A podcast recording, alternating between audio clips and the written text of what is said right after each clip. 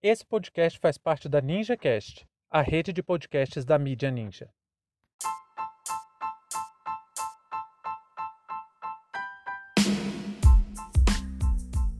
Aumento do preço da gasolina e óleo diesel.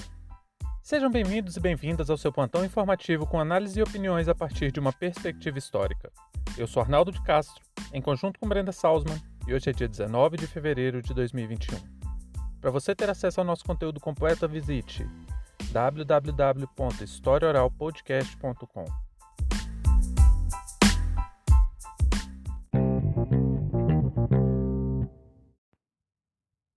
O preço da gasolina aumentou pela quarta vez somente em 2021.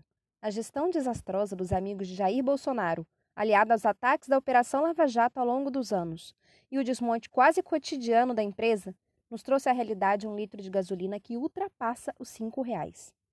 Em mais uma declaração sem compromisso com a verdade, Jair Bolsonaro prometeu zerar impostos federais sobre o óleo diesel, tentando conter os ânimos da categoria de caminhoneiros, como se a simples isenção tributária fosse suficiente para conter a inflação. A classe média brasileira é uma piada, né? Hoje, o André Calagre escreveu na porta da sua loja de confecções na Asa Sul, abre aspas, Sobrevivemos às roubalheiras do PT, mas não sobrevivemos às irresponsabilidades de hoje. Sem vacinação, não há comércio. Fecha aspas. E foi assim que ele anunciou o encerramento das atividades do empreendimento.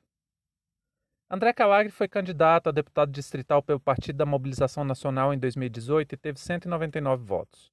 Ele é mais um que representa bem o tipo de mediocridade política que nós podemos esperar da nossa classe média.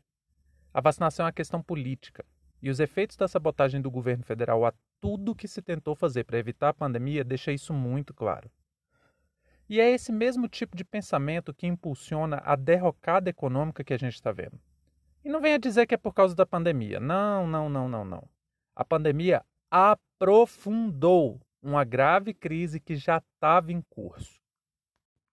Nós podemos verificar isso muito bem observando o preço da gasolina.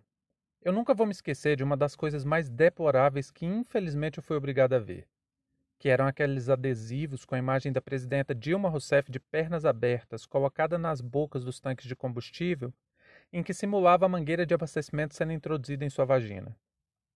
Essa imagem, além de desrespeitosa, tinha o objetivo no campo simbólico de legitimar a tortura que a presidenta sofreu durante a ditadura militar, quando ela foi presa por fazer parte da vanguarda armada revolucionária Palmares, a VAR Palmares. E vejam só, quando isso aconteceu, o preço da gasolina estava em torno de R$ 2,90 no posto, na bomba. Veio o golpe e essa mesma classe média estúpida, ignorante, que se acha muito refinada, aderiu prontamente.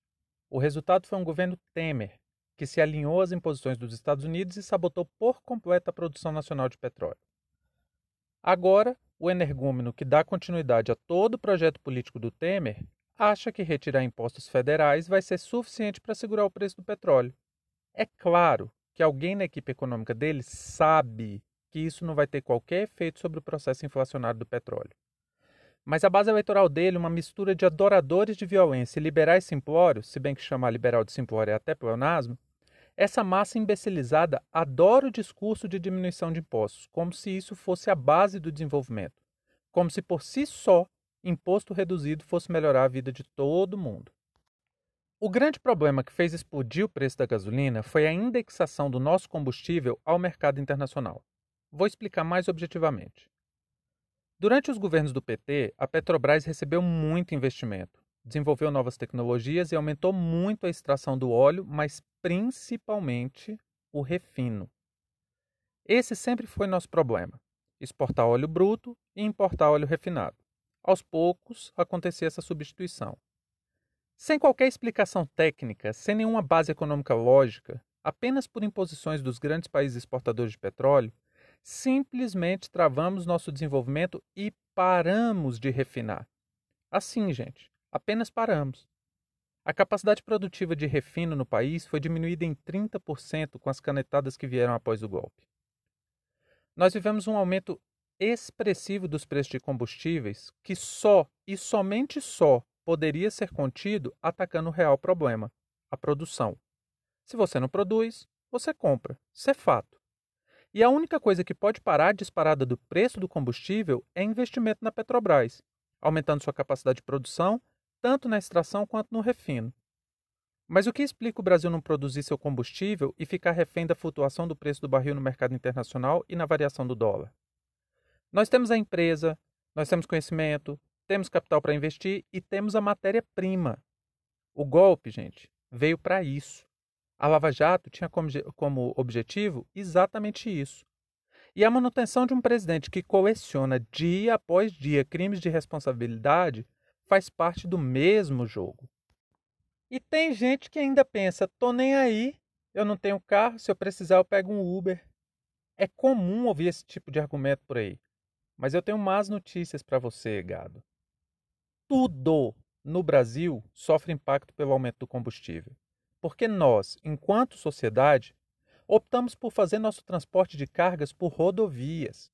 E o que faz caminhão andar não é conversa fiada e lacração nas redes sociais, e sim óleo diesel.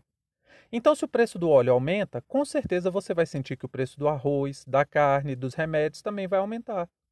O frete das suas compras pela Amazon e suas bugigangas da China também vai aumentar.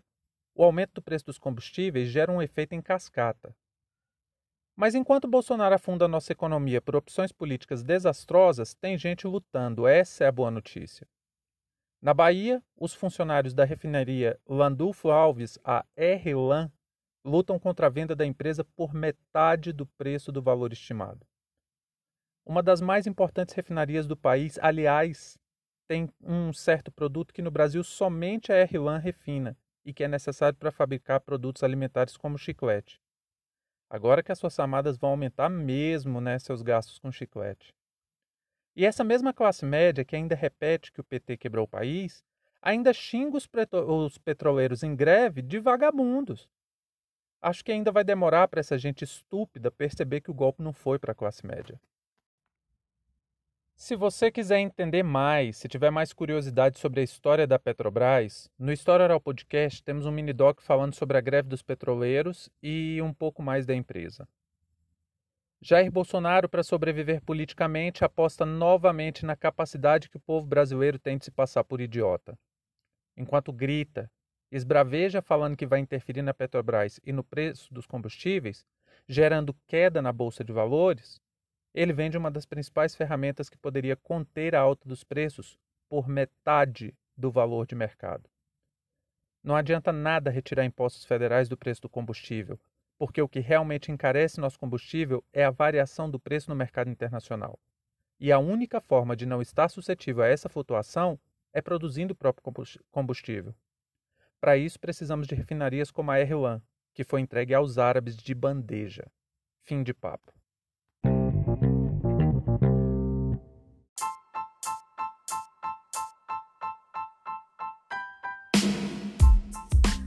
Entre tantos fatos que nos cercam e com a velocidade de informações a que estamos submetidos, essa foi nossa escolha para o destaque de hoje. Caso você queira dar sua opinião, nos mande uma mensagem de voz em anchor.fm barra e participe dessa discussão. Visite também o nosso site www.historiaoralpodcast.com.